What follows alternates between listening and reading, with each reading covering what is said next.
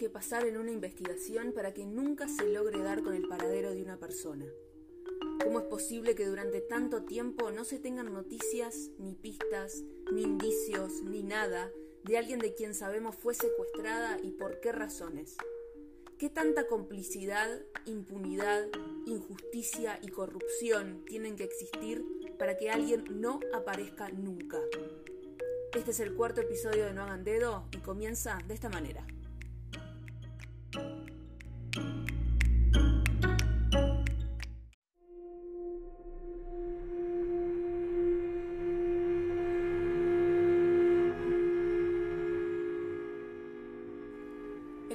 Abril de 2002, María de los Ángeles Verón, o Marita, como también la conocían, de 23 años de edad, tenía una consulta médica en un hospital de la provincia de Tucumán, Argentina. Marita salió de su casa hacia el hospital, pero a pocas cuadras, a las nueve y cuarto de la mañana, tres hombres, que habían estado desde temprano en la esquina, se bajaron de un auto de una rojo, le doblaron un brazo, la golpearon y se la llevaron. Desde ese momento, desde hace 18 años, nadie ha visto a María de los Ángeles Verón. Este incidente le fue relatado a la madre de Marita, Susana Trimarco, quien va a desempeñar un papel importantísimo en el caso de su hija. Ella relata que cuando comenzaron a pasar las horas y Marita no volvía, comenzaron a preocuparse. Cerca de las nueve de la noche lograron que la policía les tomara la denuncia. Con un montón de afiches y fotos de su hija, Daniel Verón comienza a buscar a Marita por la llamada Zona Roja del Parque 9 de Julio. Allí, una de las trabajadoras sexuales que encontró le dio un dato clave. Le dijo que a Marita le habían hecho lo mismo que a ella hacía siete años. Le había agarrado una banda que se dedicaba precisamente a eso, para meterla en la prostitución. También le dijo quién la tenía y además que la habían vendido a La Rioja, otra provincia argentina. Daniel Verón, con este dato, llamó al secretario de Seguridad de Tucumán y le contó lo que pasaba y que se iba a La Rioja junto con un comisario amigo, Jorge Tobal. Y aquí es cuando aparece la primera de tantas piedras en el camino de parte de las mismas autoridades. Susana Trimarco cuenta que cuando su esposo estaba por salir hacia La Rioja, recibe un llamado de un comisario quien le dice que habían visto a Marita en un monte drogada. Después, Susana Trimarco se dará cuenta de que esta red de prostitución funcionaba con el respaldo de las autoridades policiales y judiciales de la provincia y que todo esto había sido una táctica para desviar la atención de la familia Verón. Otro dato que recibieron fue de la mano de una chica que contó que a Marita la habían vendido a un prostíbulo riojano llamado El Desafío, y fue este dato que les permitió conseguir la primera orden de allanamiento. El problema fue que el juez no autorizó este allanamiento porque faltaba un papel. Así fue como los del burdel ganaron tiempo y trasladaron a Marita. A partir de esta situación, la familia Verón comenzó a sospechar de las autoridades.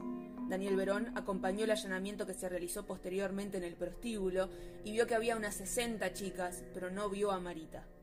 A pesar de esto, Daniel Verón gritó que la que estuviera en ese lugar en contra de su voluntad lo dijera y que él la iba a devolver a su familia. Logró así rescatar a dos chicas de 16 años y una de 23. Este tipo de episodios van a repetirse durante la investigación. Reconstruyamos la cronología del Calvario de Marita, construido en función de los testimonios de las diferentes chicas que la vieron. En el artículo de la revista Anfibia de los periodistas Sebastián Acher y Gabriela Cabezón Camara, se dice que las últimas personas que la vieron la describieron como una chica de 22 o 23 años, de estatura normal, tez blanca, cabello lacio castaño, vestida con un jean, una remera turquesa y tacos altos. Otra información dice que vestía zapatillas blancas. Marita estaba claramente drogada con la mirada perdida y rengueaba. Marita dormía entre los yuyos, al costado de la ruta. Otra persona dice haber visto a una chica seguramente drogada. Alguien dijo haber contactado a la policía. También se dijo que la vieron cerca de la comisaría de La Ramada, un pueblo de Tucumán. Otra vez la policía. La policía dijo haber visto una mujer, sí, pero que no podía ser Marita porque tenía como 40 años, que no habían recibido la denuncia de su desaparición, que la tuvieron ahí, que ella les dijo que tenía que ir a Tucumán, pero que no tenía plata, así que la subieron a un ómnibus y bueno.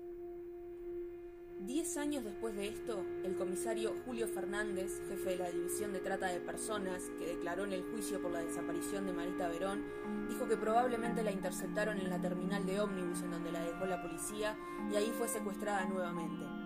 Algunos creen que la misma policía la entregó a sus captores, pero esto es algo que nunca pudo ser probado. El caso de Marita termina acá, sin más pistas, sin información sobre su paradero. Las pocas que la vieron también secuestradas por las mismas redes de trata, que escaparon y vivieron para contarlo, dicen que Marita tenía el pelo rubio y ojos celestes, que fue violada por su secuestrador y tuvo un hijo de él, y que Marita es esclava de una red de trata. Nadie sabe dónde está María de Los Ángeles Verón. Nadie sabe qué fue de ella. Nadie sabe si está viva, si está muerta, si está en otro lugar esperando ser encontrada o esperando volver. Nadie sabe nada. Aunque hay algunas cosas que sí se saben. Volvamos ahora al allanamiento del prostíbulo El Desafío. Volvamos al grito salvador de Daniel Verón. Volvamos a una de las chicas que logró escapar y que fue fundamental para reconstruir parte de lo que le pasó a Marita y sobre todas las cosas para sacar a la luz la complicidad del aparato estatal todo en los casos de trata de personas. Su nombre es Anaí Manacero. Horas antes de ser rescatada, Anaí vio cómo Marita y otras chicas eran sacadas del prostíbulo por un policía que las escondió en su casa a pocos kilómetros. Muchas otras chicas también fueron lo suficientemente valientes para hablar y ayudar a reconstruir la historia de Marita. Fátima M., también secuestrada y metida a la fuerza en la prostitución, dijo que había visto a Marita dos veces.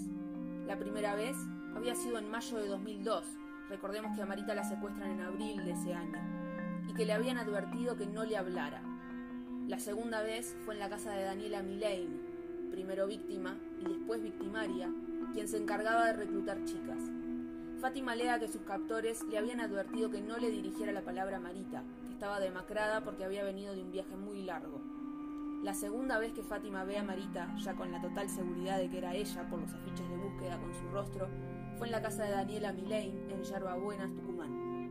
Gracias al testimonio de Fátima se conoce cómo funciona esta red de trata. Muchas chicas pasaban por la casa de Daniela Milane, de hecho Fátima había sido contratada como niñera, y posteriormente eran forzadas a prostituirse bajo violencia y amenazas de muerte. Estas chicas eran trasladadas a prostíbulos de La Rioja, Santa Cruz y otras provincias. La misma Fátima cuenta que la secuestraron originalmente para ese fin, pero que no podían sacarla de la provincia porque alertaría a las autoridades debido a la denuncia por desaparición que había hecho su madre. Fátima sabía que si la sacaban de la provincia sería imposible que viera de nuevo a su familia, así que muy inteligentemente se negaba a aprenderse la información falsa que sus captores le proporcionaban para sacarla de la provincia con documentos falsos, algo que le costó múltiples castigos físicos. Daniela Milane comenzó igual que las mujeres que captaba, secuestraba y entregaba a la red para la prostitución forzada de la mano de Rubén Eduardo La Chancha Ale. La chancha Ale y su esposa, María Jesús Rivero, eran dueños de una remisería que escondía negocios turbios y mafiosos, entre ellos redes de prostitución forzada. A la par, en La Rioja, otra familia hacía lo propio. Entre los dueños de varios prostíbulos, o whiskerías como se los conocía, estaban Liliana Medina, o Mamá Lili, y sus hijos, el Chenga López y su hermano mellizo apodado el Chenguita. Daniela Milane trabajó en uno de los prostíbulos regenteados por Mamá Lili en La Rioja y alegaba que esta mujer, junto con Azucena Márquez o Doña Claudia, no la quisieron dejar volver a Tucumán y la encerraron en una habitación. Daniela tuvo que decir que la chancha Ale era el padre de una de sus hijas para que la liberaran. Todas estas personas fueron a juicios por la desaparición de Marita que comenzó en el año 2012. De este juicio, todos ellos resultaron absueltos. Sin embargo, Susana Trimarco llevó la causa ante la Corte Suprema de Justicia de Tucumán y las autoridades revocaron la sentencia inicial y condenó a todos los imputados. Desafortunadamente, debido a vencimientos de plazos y cumplimientos de prisión preventiva, todos están en libertad. Liliana Medina falleció antes de cumplir su condena. Pasaron 18 años del secuestro y la posterior desaparición de Marita Verón. Sabemos qué pasó, sabemos quiénes estuvieron más que probablemente involucrados, no sabemos dónde está Marita. Hay otras cosas que sí sabemos. Sabemos que la trata de personas es el tercer negocio ilegal en el mundo y que mueve más de 32 mil millones de dólares al año. Según la Organización Internacional del Trabajo, más de 12.3 millones de personas se encuentran en situaciones laborales similares a la esclavitud. 4 millones son víctimas de la trata cada año. La gran parte de las víctimas son mujeres, niñas y niños. Entre el 10 y el 30% de las víctimas de trata son menores de edad. Estas cifras aparecen en el artículo de la revista Anfibia que les mencionamos anteriormente. Estamos en 2020. Saquen sus propias cuentas.